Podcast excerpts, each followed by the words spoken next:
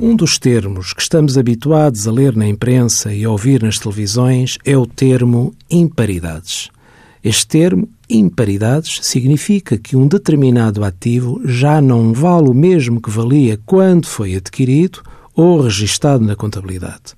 O reconhecimento contabilístico de imparidades aplica-se quer a faturas de clientes, investimentos financeiros, quer a ativos fixos tangíveis ou intangíveis.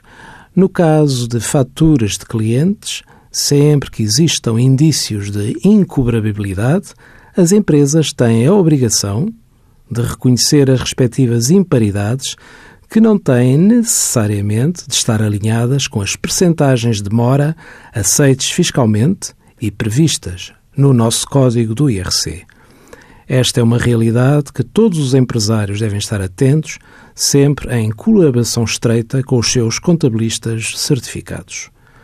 Envie as suas dúvidas para conselhofiscal.tsf.occ.pt.